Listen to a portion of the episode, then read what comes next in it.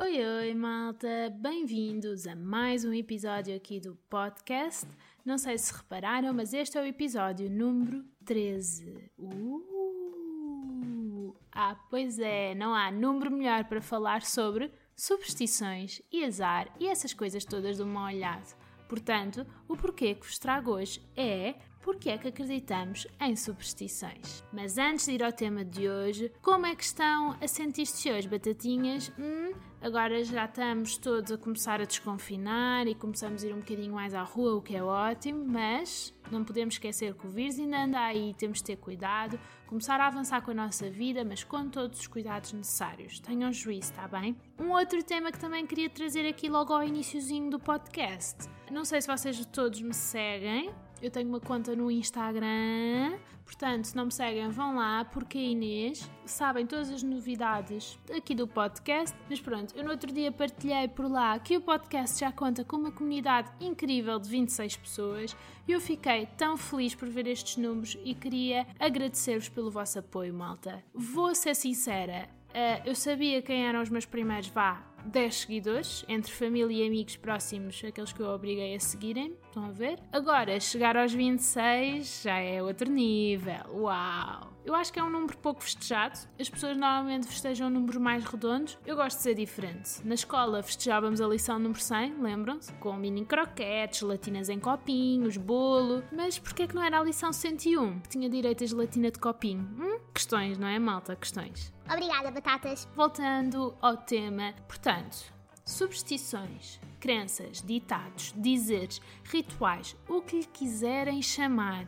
Existem imensas superstições com o objetivo de afastar o mal olhado. Ah, pois é. Mas antes de entrar por aí, tenho de definir, claro, o que é superstição. Portanto, superstição é crença sem fundamento racional e lógico que normalmente se baseia em situações recorrentes ou coincidências eventuais. Esta definição tem toda a razão de ser, porque provavelmente certa noite passou um gato preto numa passadeira e alguém teve um acidente. Porque uma mãe distraída varria sempre os pés à filha e ela, por alguma razão, que não tem nada a ver com as limpezas da mãe, nunca casou. Todas estas superstições começaram por ignorância ou acontecimentos alheios ou ainda melhor, quando se juntam os acontecimentos alheios à ignorância. Todos nós crescemos a ouvir uma série de superstições. Não passar por baixo de escadas, não abrir um chapéu de chuva dentro de casa sem antes o abrir e fechar três vezes, não brindar com água, não meter um chapéu em cima da cama, nunca sentar três à mesa, não sentar ninguém na esquina da mesa senão não casa, três pessoas não fazem a cama ou até a clássica entrar com o pé direito. E há tantas mais às vezes cada uma mais absurda que a anterior. Isto deixou-me a pensar se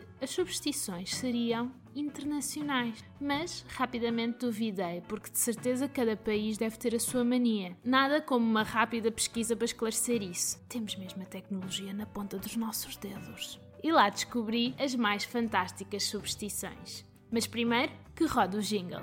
Rituais para afastar o mal olhado no mundo.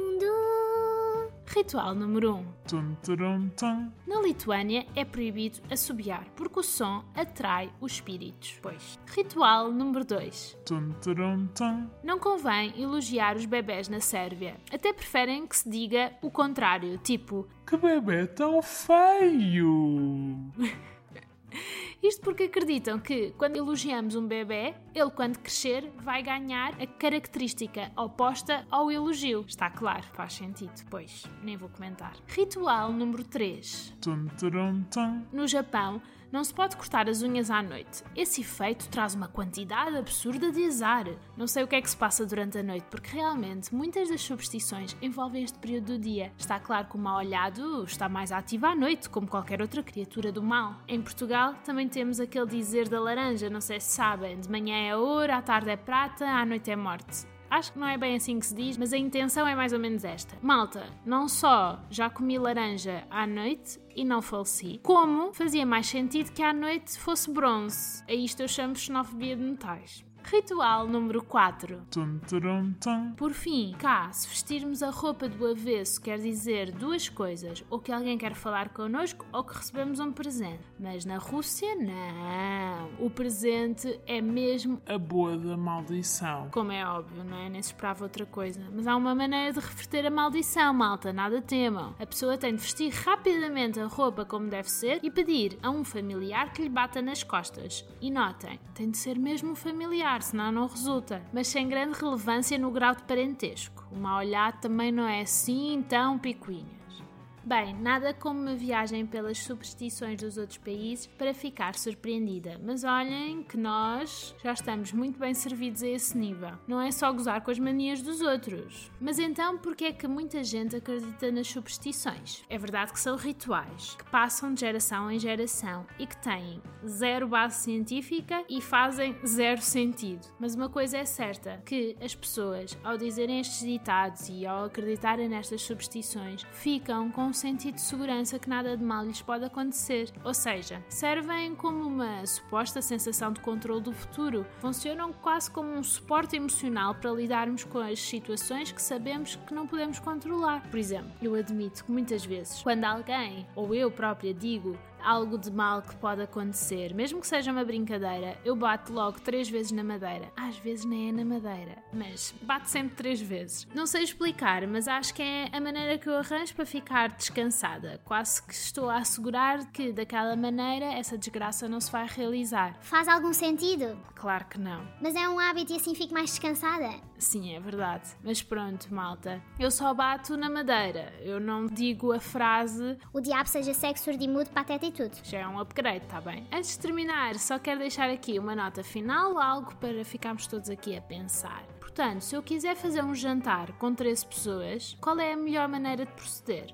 Convido os 13 e um dos amigos fica numa mesinha ao lado, assim separado? Ou escolho o amigo que gosto menos e digo: Adeus, és o El mais fraco. Deixa aqui no ar, tá bem? Bem, malta, espero que tenham gostado deste episódio. Todos nós temos as nossas superstições, por muito que se diga que não, nem que seja dizer entra com o pé direito ou comer as passas na passagem de ano, não é? Fiquem bem, malta. Eu agora vou só buscar ali uma patita de coelho, uma ferradura de cavalo, porque eu não quero estar a invocar o mal olhado com as coisas todas que já disse neste episódio. Até lá, malta. Bye, bye. Vou-me divertir.